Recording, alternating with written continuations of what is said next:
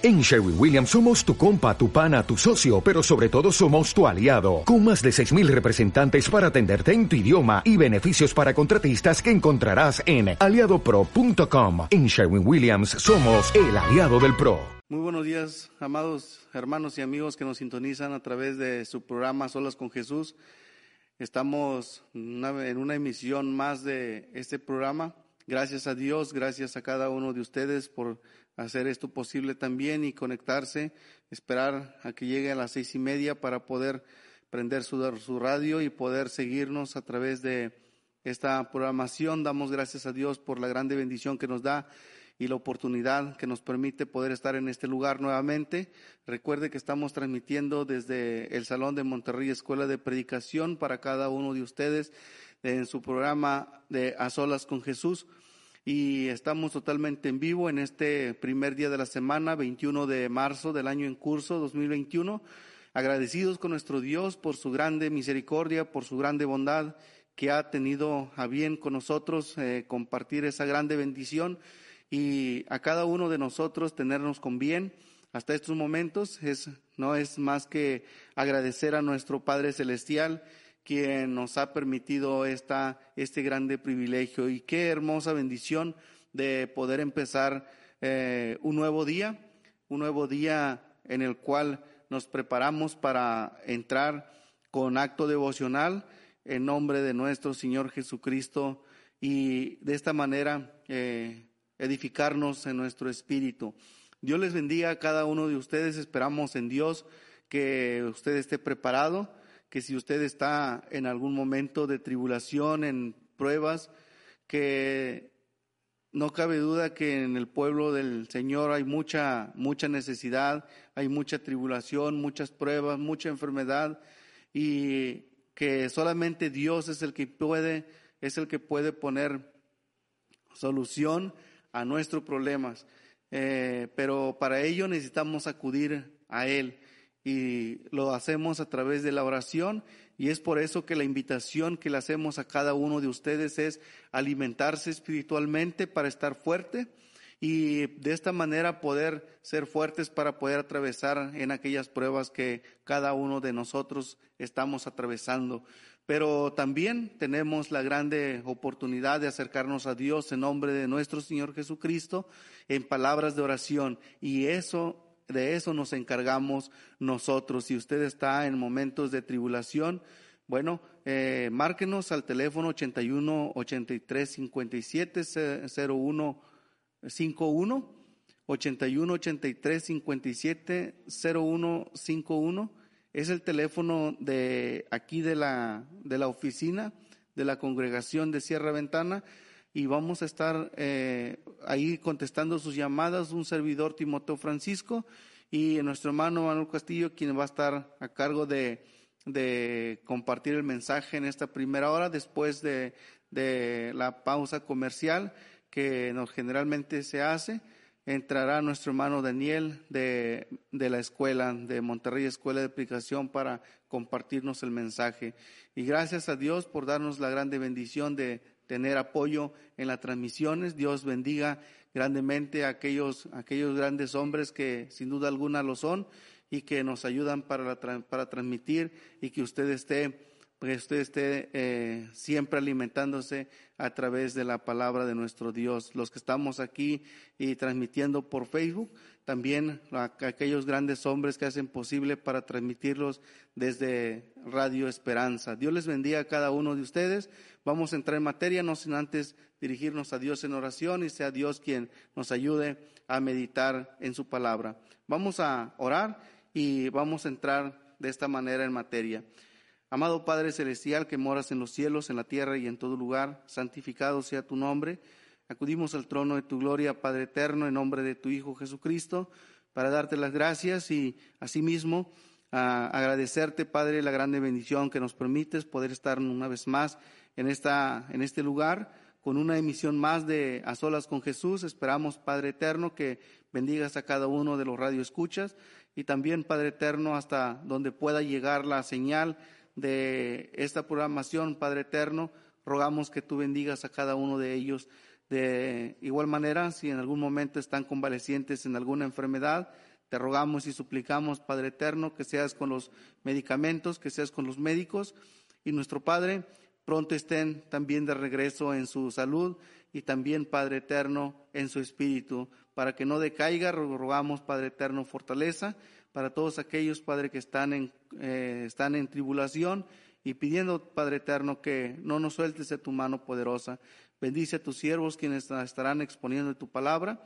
Rogamos, Padre Eterno, que les ayudes a recordar aquello que han estudiado y nuestro Padre prepare nuestro corazón para que de esta manera tu palabra no quede, no sea echado en saco roto, sino, Padre Eterno, pueda ser atesorado en nuestro corazón y sobre todo llevarlo a la práctica y sobre todo a la obediencia.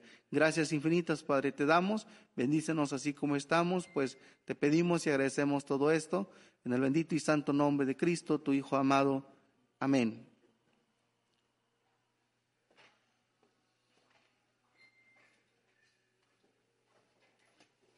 Dios les bendiga, hermanos. Buenos días. Vamos a, entrar en materia, no sin antes eh, mencionarles nuevamente los teléfonos aquí eh, de la congregación de Sierra Ventana, mientras que entramos acá al aire en, la radio, hermanos, para que nos dé oportunidad de poder que sintonicen nuestros amigos que siempre cada domingo nos acompañan en, eh, en este programa. El teléfono es el 81 83 57 01 51. 81 83 57 01 51. Para que nos marque nuestro hermano Timoteo estará allí este contestando sus llamadas. Y bueno, nada más estamos checando, hermanos, que pueda entrar al aire para poder este compartir la palabra. Muy bien, ya estamos al aire, hermanos y amigos. Dios les bendiga.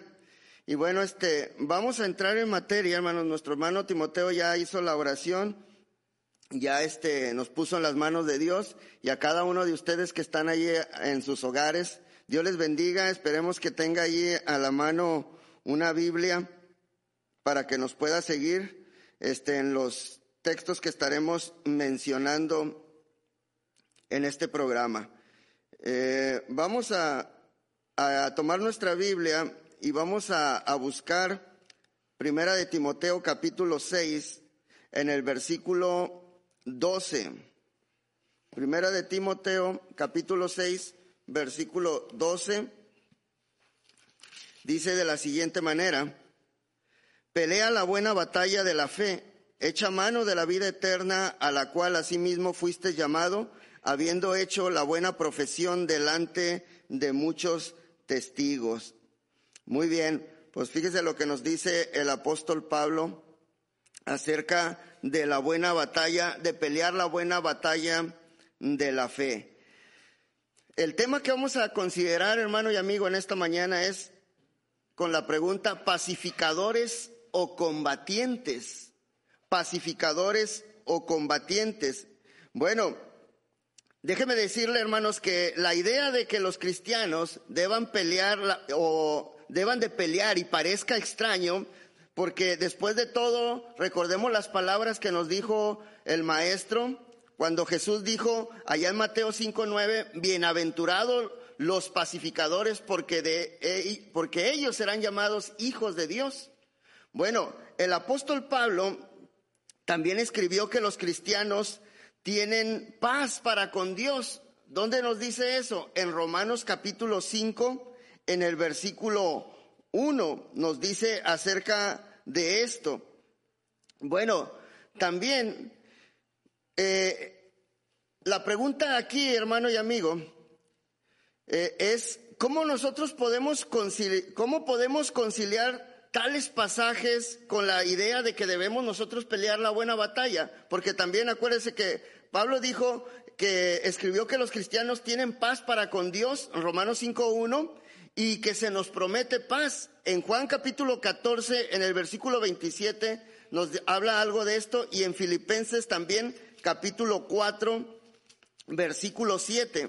Mire, déjeme ver Filipenses capítulo 4, versículo 7, para que podamos leer este versículo 4, 7 dice, y la paz de Dios que sobrepasa todo entendimiento, guardará vuestros corazones y vuestros pensamientos en Cristo Jesús. Bueno, Juan capítulo 14, vamos a leer Evangelio de Juan capítulo 14, en el versículo 27, nos dice también, mire, la paz os dejo, mi paz os doy, yo no os la doy como el mundo la da, no se turbe vuestro corazón ni tenga miedo. Entonces por eso hacíamos la pregunta, ¿cómo pueden conciliarse tales pasajes con la idea de que debemos pelear la buena batalla? Recordemos que el tema es pacificadores o combatientes, pero ¿cómo podemos conciliar tales pasajes con esta idea de que debemos pelear la buena batalla, hermano y amigo? Bueno, vamos a presentar unas pequeñas o unas respuestas cortas a esto. Fíjese, primeramente en nuestra relación con Dios. Tenemos paz para con Dios porque, porque Él, por su gracia, por medio de la sangre de Cristo, se nos han perdonado nuestros pecados. Por lo tanto, nosotros ya no estamos sujetos a su ira, a la ira de Dios. Por eso en nuestra relación con Dios, bueno, tenemos paz con Él, pero en nuestra relación con nosotros mismos, tenemos paz dentro de nuestras almas porque tenemos paz con Dios. Esta paz sobrepasa todo entendimiento, como nos dice Filipenses capítulo 4 en el versículo 7, y nada en el mundo nos la puede quitar. Pero también en nuestra relación con nuestros semejantes. Fíjese, nosotros nos esforzamos en vivir en paz con todos. Bueno, al menos eso nos dice Romanos capítulo 8, versículo 12, y tenemos que hacerlo. Romanos capítulo 12, versículo 18 nos dice, si es posible, en cuanto dependa de vosotros, estad en paz con todos los hombres. Bueno, nos esforzamos en vivir en paz con todos, buscamos hacer y mantener la paz. Como cristianos, nunca debemos ser personas pendencieras ni contenciosas que buscan pelear. Más bien, debemos eh, ser amables, debemos ser considerados y pacíficos. Y además de eso, debemos nosotros esforzarnos por ayudar a otros a encontrar la paz con Dios y que puedan estar en paz consigo mismos. Pero bueno, aparte de nuestra relación con Dios, de nuestra relación con nosotros mismos y de nuestra relación con nuestros semejantes, también en nuestra relación con Satanás y su dominio. Mire, somos personas de paz, sin embargo, con respecto al diablo, con respecto a principados y potestades, los gobernadores de las tinieblas de este siglo, huestes espirituales de maldad en, en las regiones celestes, como nos menciona Efesios 6, 11 y 12, bueno, nosotros con ellos estamos en guerra. Con ellos estamos en guerra. ¿Con quién? Con el diablo, principados y potestades, los gobernadores de las tinieblas de este siglo, huestes espirituales de maldad en las regiones celestes. Con ellos estamos en guerra. Así nos dice Efesios capítulo 6, versículo 11 al 12. Eso es lo que nos enseña. Y Dios ha llamado a los cristianos a luchar constantemente en una guerra contra Satanás y con todas sus fuerzas. ¿Cómo? Se preguntaría. Bueno, para tener éxito a medida que peleamos la buena batalla, tenemos que cumplir nosotros con dos requisitos. Fíjese, para tener éxito a medida que nosotros peleamos la buena batalla, tenemos que cumplir con dos requisitos. En primer lugar, tenemos nosotros que ser fieles bajo el fuego. Es decir, cuando estamos siendo nosotros atacados, tenemos que estar firmes contra las acechanzas del diablo. Efesios capítulo 6, versículo 11, vestidos de toda la armadura de Dios para que podáis estar firmes contra las acechanzas del diablo. Satanás, hermano y amigo, es nuestro enemigo. Constantemente, Él está intentando reclutarnos para su captura y poder esclavizarnos o para mantenernos espiritualmente y no seamos valiosos en el ejército de Dios. Debemos, por lo tanto, resistir al diablo diciéndonos o diciendo no a las tentaciones que enfrentamos. Santiago capítulo 4, versículo 7 nos dice, hermanos, someteos pues a Dios, resistid al diablo y huirá de vosotros. Tenemos, hermanos, que ser fieles incluso cuando es difícil serlo. Sí, tenemos que ser fieles incluso cuando es difícil serlo, incluso cuando somos perseguidos. Jesús les advirtió a sus discípulos que serían perseguidos. Fíjese, el maestro les, les dijo claramente a sus discípulos que iban a ser perseguidos en Mateo capítulo 10, versículo 16 en adelante. Mire, el 10, 16. He aquí yo os envío como abejas en medio de lobos. Sed pues prudentes como serpientes y sencillos como palomas, y guardaos de los hombres, porque os entregarán a los concilios y en sus sinagogas os azotarán, y aun ante gobernadores y reyes seréis llevados por causa de mí para testimonio a ellos y a los gentiles. Mas cuando os entreguen, no os preocupéis de por cómo o, qué hablaréis, porque en aquella hora os será dado lo que habéis de hablar porque no sois vosotros los que habláis, sino el Espíritu de vuestro Padre que habla en vosotros. El hermano entregará la muerte al hermano y el padre al hijo, y los hijos se levantarán contra los padres y los harán morir. Y seréis aborrecidos de todos por causa de mi nombre, mas el que persevere hasta el fin, éste será salvo. Cuando os persigan en esta ciudad, huid a la otra porque de cierto os digo que no acabaréis de recorrer todas las ciudades de Israel antes que venga el Hijo del Hombre. Entonces, esta enseñanza de Jesús, bueno, Jesús les advierte a sus discípulos que serían perseguidos. En Juan también, Evangelio de Juan, capítulo 15, versículo 18, mire lo que nos enseña. Juan capítulo 15, versículo 18 al 20, dice de la siguiente manera, si el mundo os aborrece, sabed que a mí me ha aborrecido antes que a vosotros. Si fuerais del mundo, el mundo amaría lo suyo, pero porque no sois del mundo, antes yo os elegí del mundo, por eso el mundo os aborrece. Acordaos de la palabra que yo os he dicho, el siervo no es mayor que su Señor. Si a mí me han perseguido, también a vosotros os perseguirán. Si han guardado mi palabra, también guardarán la vuestra. Entonces, hermanos, Jesús les advirtió a cada uno de sus discípulos que serían perseguidos y anunció también, hermanos, que algunos caerían por causa de la persecución. ¿Dónde nos enseña? En Mateo capítulo 5, en el versículo 10 al versículo 12, dice, Bienaventurados los que padecen persecución por causa de la justicia, porque de ellos es el reino de los cielos. Bienaventurados sois cuando por mi causa os vituperen y os persigan y digan toda clase de mal contra vosotros mintiendo. Gozaos y alegraos porque vuestro galardón es grande en los cielos, porque así persiguieron a los profetas que fueron antes de vosotros. Entonces, hermano y amigo, fíjese cómo este, algunos caerían por esta persecución. En el capítulo 10 también hay de Mateo, versículo 22, lo leímos, y seréis aborrecidos de todos por causa de mi nombre, mas el que persevere hasta el fin, ese será salvo. Y luego también, ahí en mismo Mateo capítulo 24, pero en el versículo 13 dice, mas el que persevere hasta el fin, este será salvo.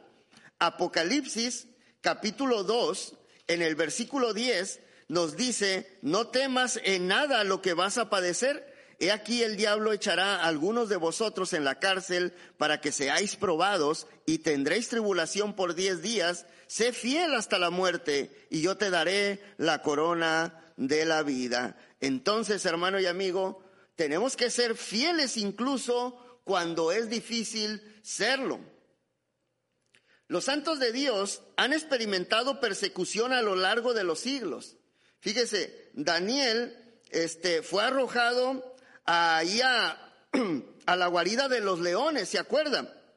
Porque él se negó a obedecer el edicto del rey de no orar a nadie, sino solo al rey. ¿Dónde lo encuentra eso? Bueno, allá en, Daniel capítulo 6, en el versículo 12, 12 al 17, no lo vamos a leer, pero eh, ahí téngalo apuntado para que después pueda ir ahí a la historia de Daniel, capítulo 6, versículos 12 al 17, cómo él padeció, bueno, fue arrojado a esa guarida de leones, mas sin embargo Dios lo libró de la boca de los leones.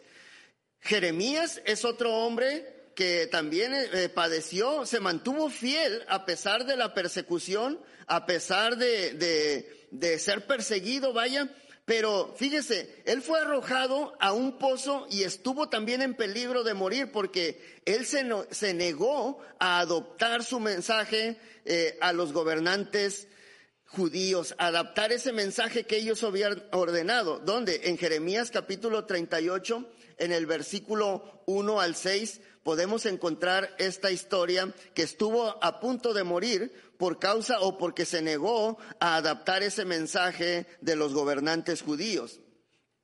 Otros profetas también, hermano y amigo, murieron por su fe.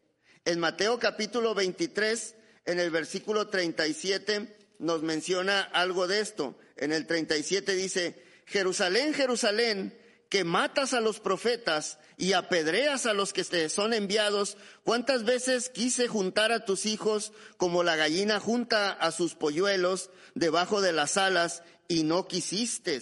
Fíjese las palabras ahí del maestro. Bueno, este, Estamos leyendo esto para que veamos que realmente muchos hombres de Dios este, murieron por su fe. En Hebreos capítulos 11, versículo 37, también nos menciona algo de esto. Hebreos capítulo 11, versículo 37, dice, fueron apedreados, aserrados, pues, puestos a prueba, muertos a filo de espada, anduvieron de acá para allá cubiertos de pieles de ovejas y de cabras, pobres, angustiados y maltratados. Fíjese, todos los profetas también que este, padecieron por causa de esa persecución. Bueno, Jesús ya les había advertido y menciono esto, hermanos, porque tenemos que ser fieles incluso cuando es difícil serlo. Debemos de estar firmes contra las acechanzas del diablo y mencionábamos esto porque Satanás es nuestro enemigo y debemos de resistirlo. Debemos de, de enfrentarlo y es con el que tenemos que pelear la buena batalla de la fe. Acuérdense que estamos en guerra contra Satanás, contra el diablo, contra los principados y potestades, los gobernadores de las tinieblas de este siglo y huestes espirituales de maldad en las regiones celestes, como nos enseña, y ya leímos Efesios capítulo 6, versículo 11 y 12. Por eso estamos mencionando que tenemos que ser fieles incluso cuando es difícil serlo. Ya mencionamos algunos de los hombres que fueron o experimentaron, experimentaron persecución a lo largo de los siglos y ya mencionamos tales personajes.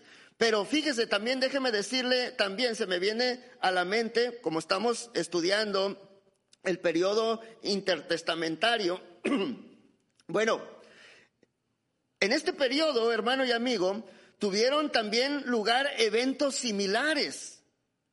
Mire, cuando Antíoco IV Epífanes, si lo ha escuchado alguna vez, apodado el loco, bueno, cuando él intentó obligar a los judíos a abandonar el verdadero Dios y aceptar la falsa religión de la idolatría, bueno, judíos fieles se negaron a ceder al decreto del rey y en consecuencia ellos tuvieron destinos terribles.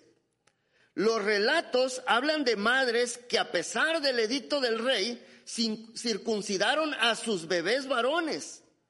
¿Y sabe qué pasó? Bueno, como castigo, algunos vieron morir a sus hijos y vieron los cuerpos de sus bebés colgados del cuello y exhibidos por las calles de Jerusalén. Imagínense a las madres este, colgando con sus bebés este, muertos. Terrible. Y todo esto como una advertencia para que otras madres no hicieran lo mismo, caminando por las calles de Jerusalén. Imagínenselo, terrible. Pero a las madres de los bebés muertos luego se les daba muerte.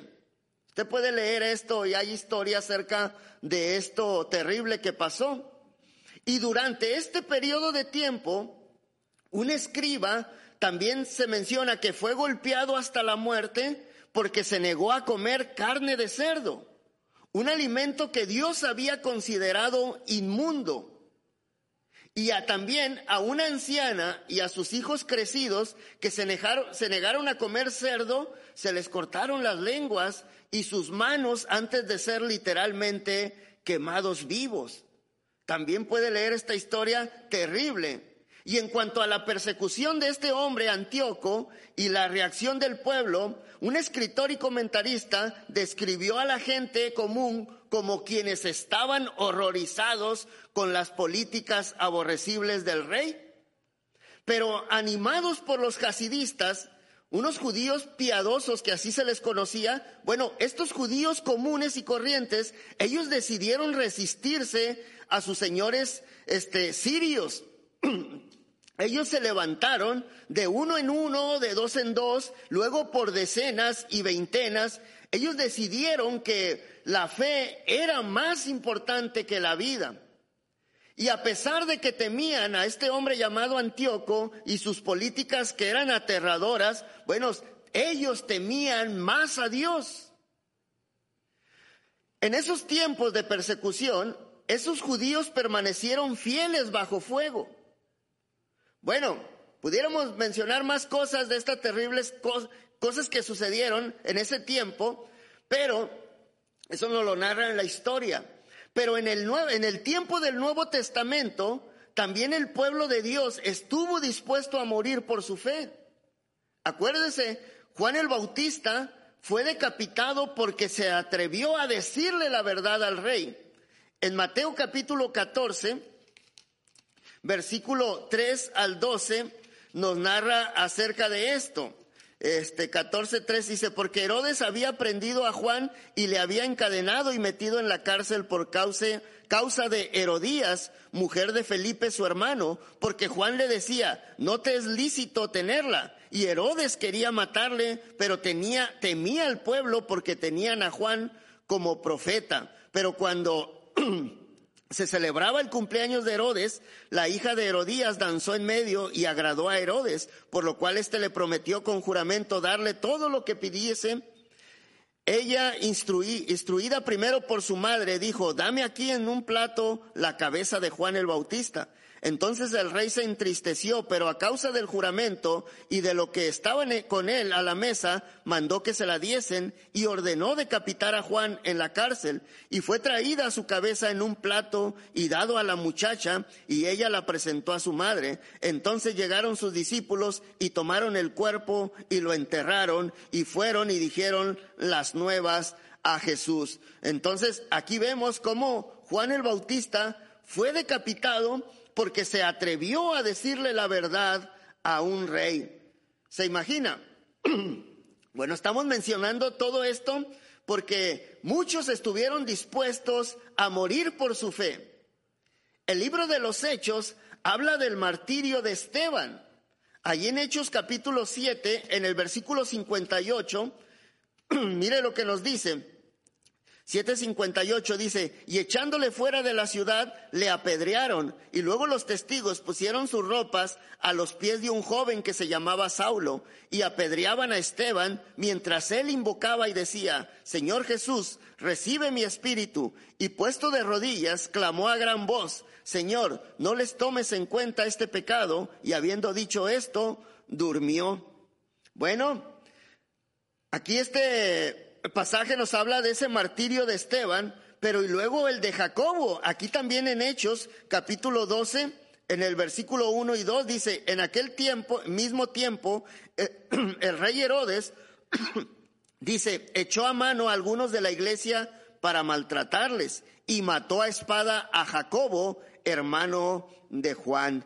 Entonces estamos viendo el martirio también de estos dos hombres, pero también se describe cómo Saulo, que más tarde fue conocido como el apóstol Pablo, guió a la persecución también de los discípulos de Cristo. En Hechos capítulo 8, versículo 1 al 3, Dice, y Saulo consentía en su muerte. En aquel día hubo una gran persecución contra la iglesia que estaba en Jerusalén y todos fueron esparcidos por la tierra de Judea y de Samaria, salvo los apóstoles y hombres piadosos llevaron a enterrar a Esteban e hicieron gran llanto sobre él. Y Saulo asolaba la iglesia y entrando casa por casa arrastraba a hombres y a mujeres y los entregaba en la cárcel. Fíjese, después vemos en el 9, versículo 1 y 2 de Hechos, Saulo respirando aún amenazas y muerte contra los discípulos del Señor, vino al sumo sacerdote y le pidió cartas para las sinagogas de Damasco, a fin de que si hallase algunos hombres o mujeres de este camino, los trajese presos a Jerusalén. Entonces vemos aquí como Saulo también que más tarde se conocería como el apóstol Pablo, guió a la persecución de los discípulos de Cristo. Fíjese, irónicamente, Pablo también fue perseguido más adelante, al igual que había perseguido él a otros. Hechos capítulo 13, versículo 50, nos dice, pero, pero los judíos instigaron a mujeres piadosas y distinguidas y a los principales de la ciudad y levantaron persecución contra Pablo y Bernabé y los expulsaron de sus límites. Fíjese, el perseguidor ahora siendo perseguido. Le pasó lo mismo a Saulo, bueno, ahora ya el apóstol Pablo, y también el capítulo 14, versículo 19, nos dice, entonces vinieron unos judíos de Antioquía y de Iconio que persuadieron a la multitud y habiendo apedreado a Pablo, le arrastraron fuera de la ciudad pensando que estaba muerto. Podemos leer todavía más capítulos, capítulo 16 acerca de todo esto que le pasó al apóstol Pablo, pero lo mencionamos como mismos este, eh, hombres de Dios fueron perseguidos y luego este perseguidor fue también perseguido cuando ya se convirtió al cristianismo y, y todos estos sufrieron por causa de su fe. Muchos cristianos decidieron morir a manos de sus perseguidores en, en, lugar de renunciar a Cristo y vivir. Y Apocalipsis habla de tales mártires. Apocalipsis capítulo 2, versículo 13, Apocalipsis capítulo 6. Mira, vamos a leer Apocalipsis 6, versículo 9 al 11. Dice, cuando abrió el quinto sello, vi bajo el altar las almas de los que habían sido muertos por causa de la palabra de Dios y por el testimonio que tenían y clamaban a gran voz diciendo, ¿hasta cuándo, Señor Santo y verdadero, no juzgas y vengas nuestra sangre en los que moran en la tierra? Y se les dieron vestiduras blancas y se les dijo que descansasen todavía un poco de tiempo hasta que se completara el número de sus consiervos y de sus hermanos que también habían de ser muertos como ellos. Se fija. Entonces, aquí nos está hablando también de estos mártires. La historia de la iglesia está repleta de historia de cristianos que fueron martirizados por su fe poco después de los tiempos del Nuevo Testamento.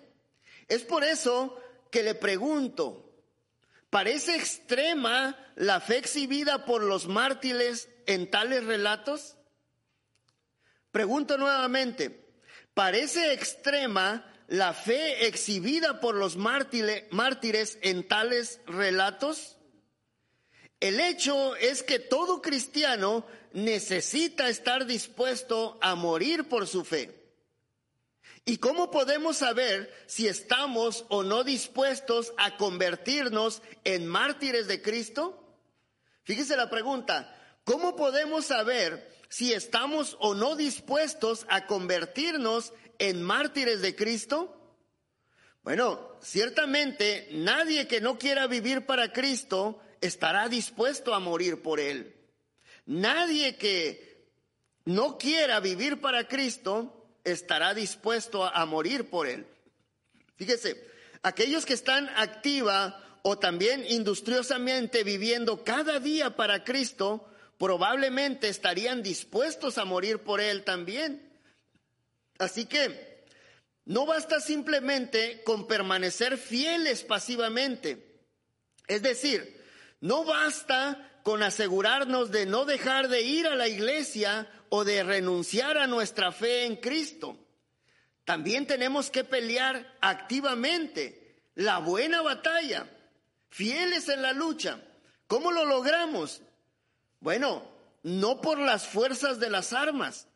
Fíjese, ¿cómo logramos pelear la buena batalla? No por las fuerzas de las armas. Cuando hablamos de pelear la buena batalla, no estamos hablando de tratar de derrotar a Satanás por las fuerzas de las armas. No estamos diciendo eso.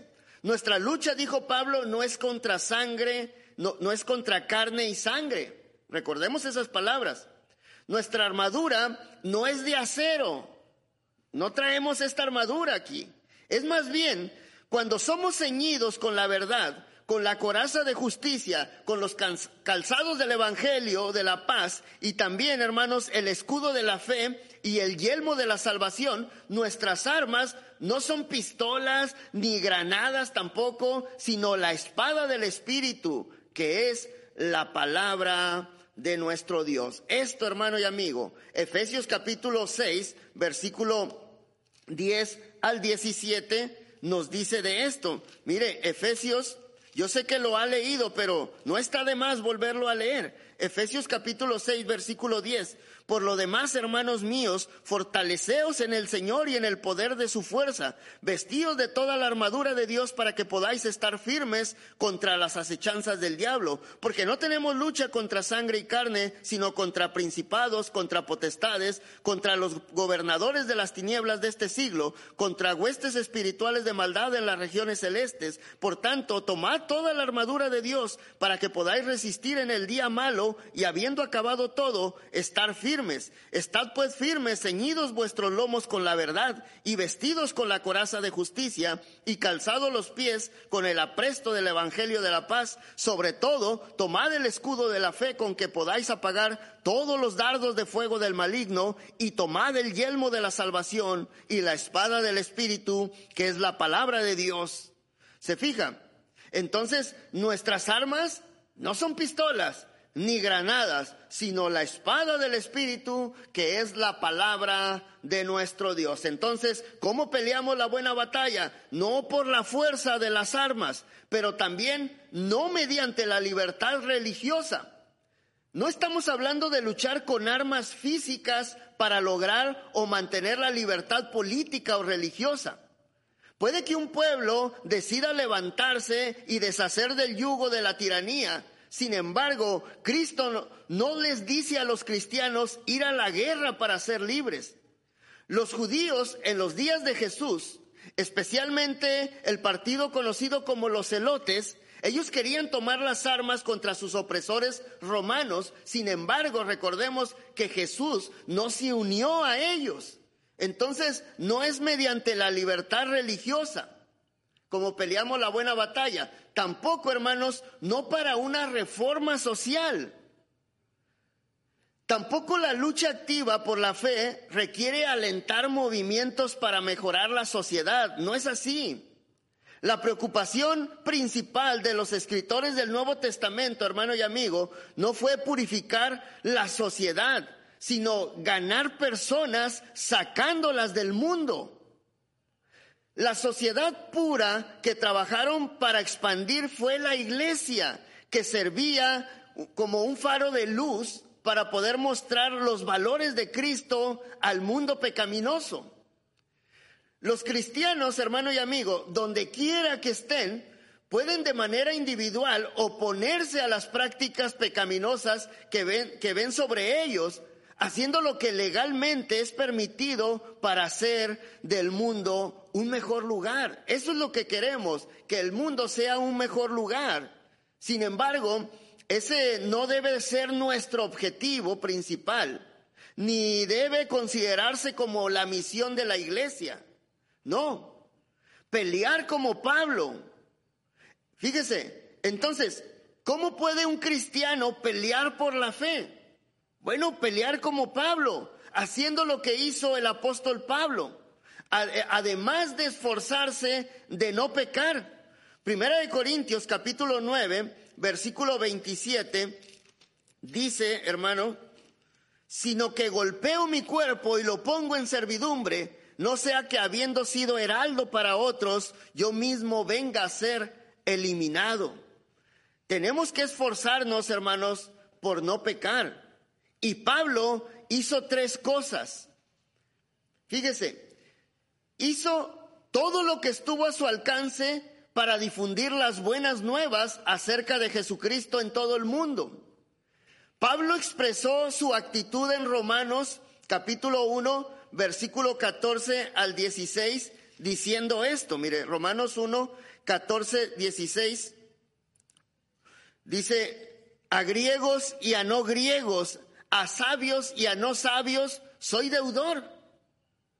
Y luego dice, pronto estoy a anunciaros el Evangelio, porque dice ahí en el versículo 14, a, griegos y a no griegos, a sabios y a no sabios soy deudor, así que en cuanto a mí, pronto estoy a anunciaros el Evangelio también a vosotros que estáis en Roma, porque no me avergüenzo del Evangelio, porque es poder de Dios para salvación a todo aquel que cree al judío primeramente y también al griego. Entonces, Pablo expresó esta actitud aquí en Romanos capítulo 1, versículo 14 al 16, diciendo, a griegos y a no griegos, a sabios y a no sabios, soy deudor. Pronto estoy a anunciaros el Evangelio. Y no me avergüenzo del Evangelio porque es poder de Dios para salvación a todo aquel que cree, al judío primeramente y también al griego. Si queremos luchar como Pablo, necesitamos asegurarnos de entender que somos deudores a todas las personas y a todo tipo de personas para llevarles al Evangelio. Entonces, tenemos que estar prontos a anunciar ese Evangelio a todos y no debemos avergonzarnos del Evangelio. Si tenemos esas actitudes, podemos pelear nosotros la buena batalla. Ahora, Pablo no únicamente predicó para producir cristianos, también trabajó para preservar a aquellos a quienes convirtió. Y con ese fin volvió a visitar a la iglesia que había plantado. Envió a otros a edificar esas congregaciones y escribió cartas para alentar a su fidelidad. Trabajar para mantener a los salvos también es pelear la buena batalla. Que no se nos olvide, trabajar para mantener a los salvos también es pelear la buena batalla. Ahora, otro punto a considerar del apóstol Pablo es que Pablo se opuso a los falsos maestros y a la falsa enseñanza. Él proclamó a Jesús como el Cristo a los judíos y a los gentiles y se defendió contra los que le atacaban a él o al Cristo que predicaba. Pablo les advirtió, hermano y amigo, a los ancianos de Éfeso que surgirían falsos profetas. Allá en Hechos capítulo 20, en el versículo 29 y 30 lo podemos leer. Dice, porque yo sé que después de mi partida entrarán en medio de vosotros lobos rapaces que no perdonarán al rebaño, y de vosotros mismos se levantarán hombres que hablen cosas perversas para arrastrar tras sí a los discípulos. Aquí podemos ver cómo les advirtió que surgirían falsos maestros. Instó también a los filipenses a compartir juntos, o más bien a combatir juntos por la fe del Evangelio. En Filipenses capítulo 1, en el versículo 27, nos lo dice. Mire, Filipenses 1, versículo 27, dice, solamente que os comportéis como es digno del Evangelio de Cristo, para que, o sea que vaya a veros o que esté ausente, oiga de vosotros que estáis firmes en un mismo espíritu, combatiendo unánimes por la fe del Evangelio, combatiendo unánimes, se fija, por la fe del Evangelio. También le dijo a Timoteo que esperase la venida de falsos maestros, en segunda de Timoteo capítulo 4 versículo 3.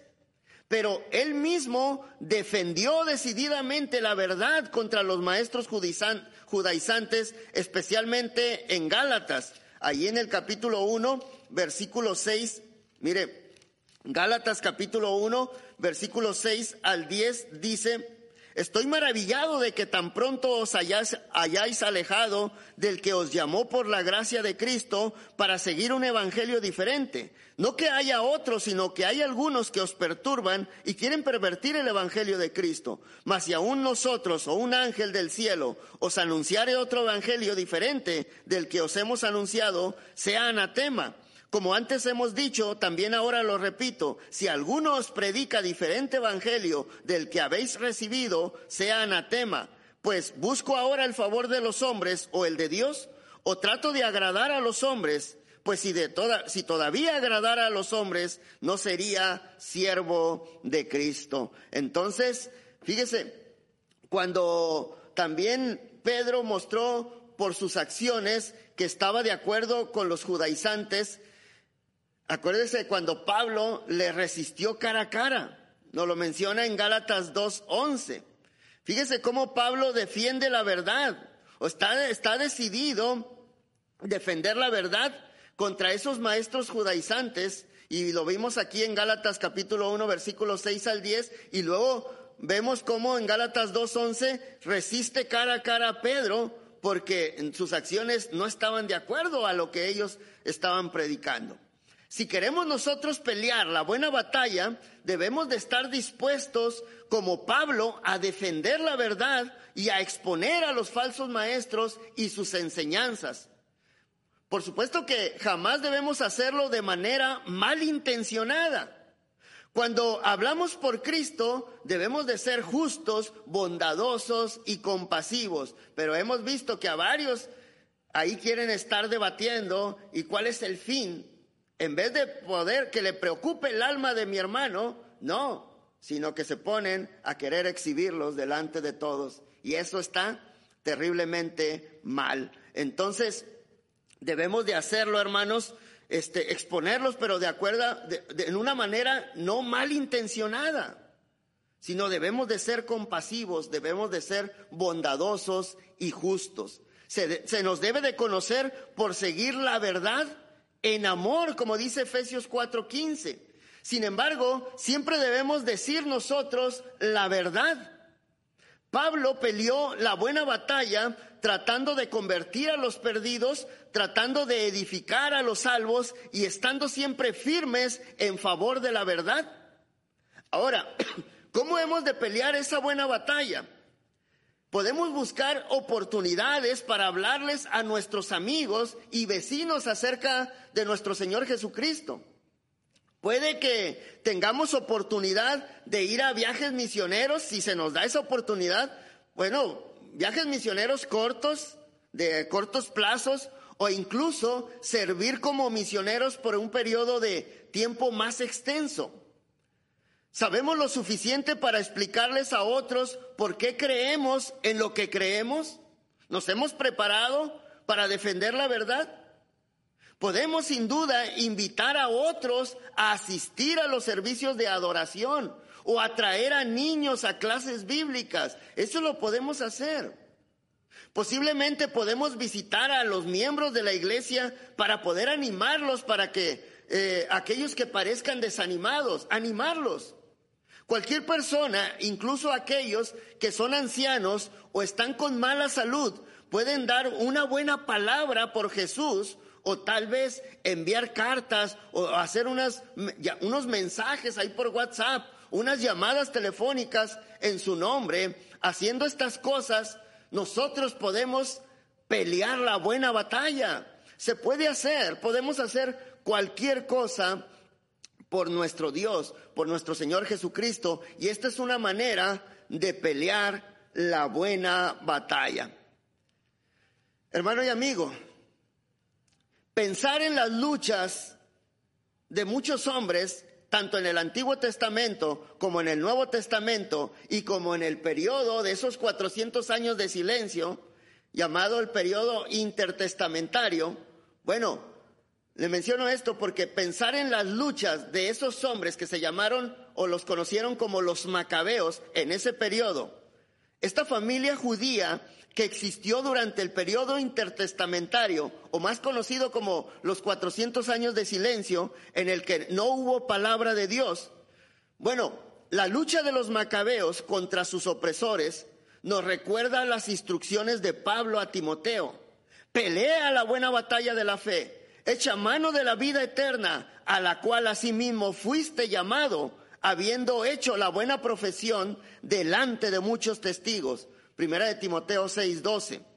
Los cristianos debemos de pelear la buena batalla. La familia de Matatías se rebeló contra el régimen represivo de Antíoco IV Epífanes, el loco, e inspiró a otros fieles judíos a unirse a ellos. Ellos estaban luchando por su libertad y finalmente la obtuvieron, tanto religiosa como política. Bueno, déjeme decirle esto. Si bien no abogamos por tomar las armas contra los opresores políticos, todos debemos hacer lo que podamos para librarnos y liberar a los demás, no políticamente libres, sino libres del pecado y del dominio de Satanás. Podemos lograrlo primeramente obedeciendo personalmente a la verdad, como nos dice Juan 8:32, 32, y conoceréis la verdad y la verdad os hará libres. Y en segundo lugar, enseñando también a otros para que también puedan ser libres del pecado que los condena. Recordemos las palabras de Pablo. Pelea la buena batalla de la fe. Echa mano de la vida eterna a la cual mismos fuisteis llamado. Fuisteis llamado. Es por eso que le pregunto, amigo, a usted amigo, que no ha obedecido el Evangelio de Cristo, ¿ha sido usted llamado por Dios? Y dice, yo nunca he escuchado su voz. Me dijo una persona, me siento triste porque quiero hacer la voluntad de Dios, pero nunca he escuchado su llamado. Amigo, le digo algo, este es el momento en el que Dios le está llamando. Recuerde que Dios nos llama por medio del Evangelio. ¿Cómo lo sabemos? Segunda de Tesalonicenses capítulo 2, versículo 14 y 15, a lo cual os llamó mediante nuestro Evangelio para alcanzar la gloria de nuestro Señor Jesucristo. Nos llama por medio del Evangelio. Gálatas 1, versículo 6 dice el apóstol Pablo, estoy maravillado de que tan pronto os hayáis alejado del, del, del que os llamó por la gracia de Cristo. Fíjese, para seguir un evangelio diferente. ¿Cómo nos llama? Por medio del evangelio. No espere a escuchar su voz. La voz de Dios está en cada uno de los predicadores que anuncian el evangelio, la sana doctrina. Y hay muchos textos que nos hablan del hecho que Dios nos llama. Le puedo mencionar muchísimos textos y aquí se nos va a ir toda esta hora y media, pero no. ¿Para qué nos llama Dios? Ya se lo hemos mencionado y se lo voy a repetir en estos minutitos que nos queda. ¿Cómo nos llama? ¿O para qué nos llama? Nos llama al arrepentimiento. Mateo capítulo 9, versículo 13. Mire, le voy a leer este pasaje. Mateo capítulo 9, versículo 13 Mire lo que dice 9.13. Dice, id pues y aprender lo que significa misericordia quiero y no sacrificio, porque no he venido a llamar a justos, sino a pecadores al arrepentimiento. Dice nuestro Señor Jesucristo, nos llama al arrepentimiento. También nos llama a la comunión con Cristo. Primera de Corintios capítulo 1, versículo 9. Mire, Primera de Corintios capítulo 1, versículo 9. Fiel es Dios por lo cual, por el cual fuiste llamados a la comunión con su Hijo Jesucristo, nuestro Señor.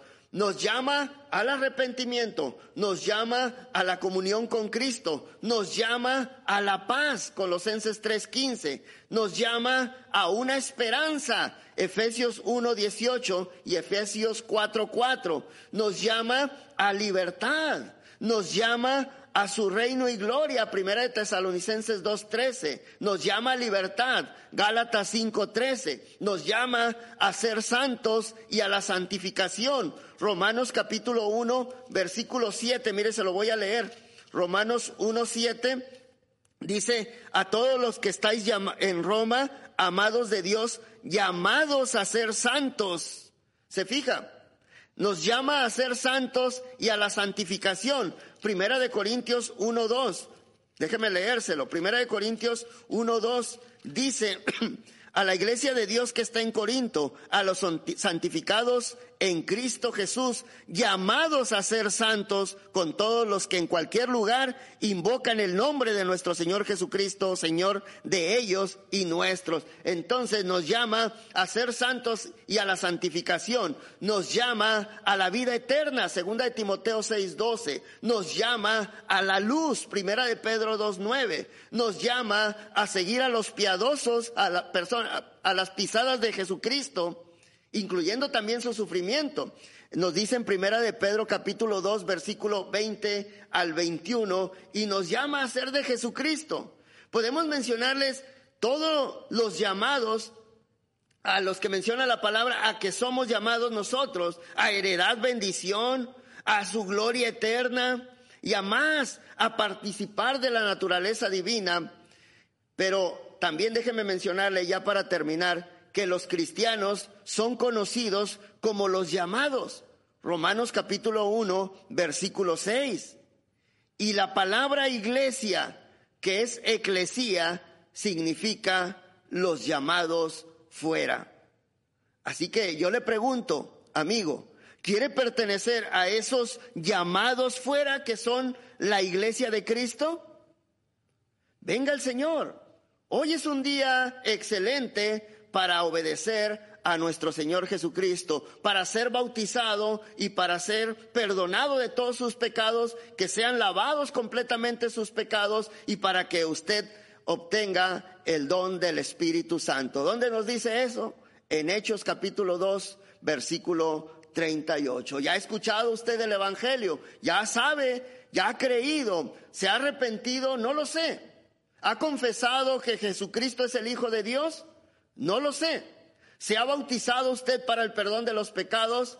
No lo sé. Usted lo sabe.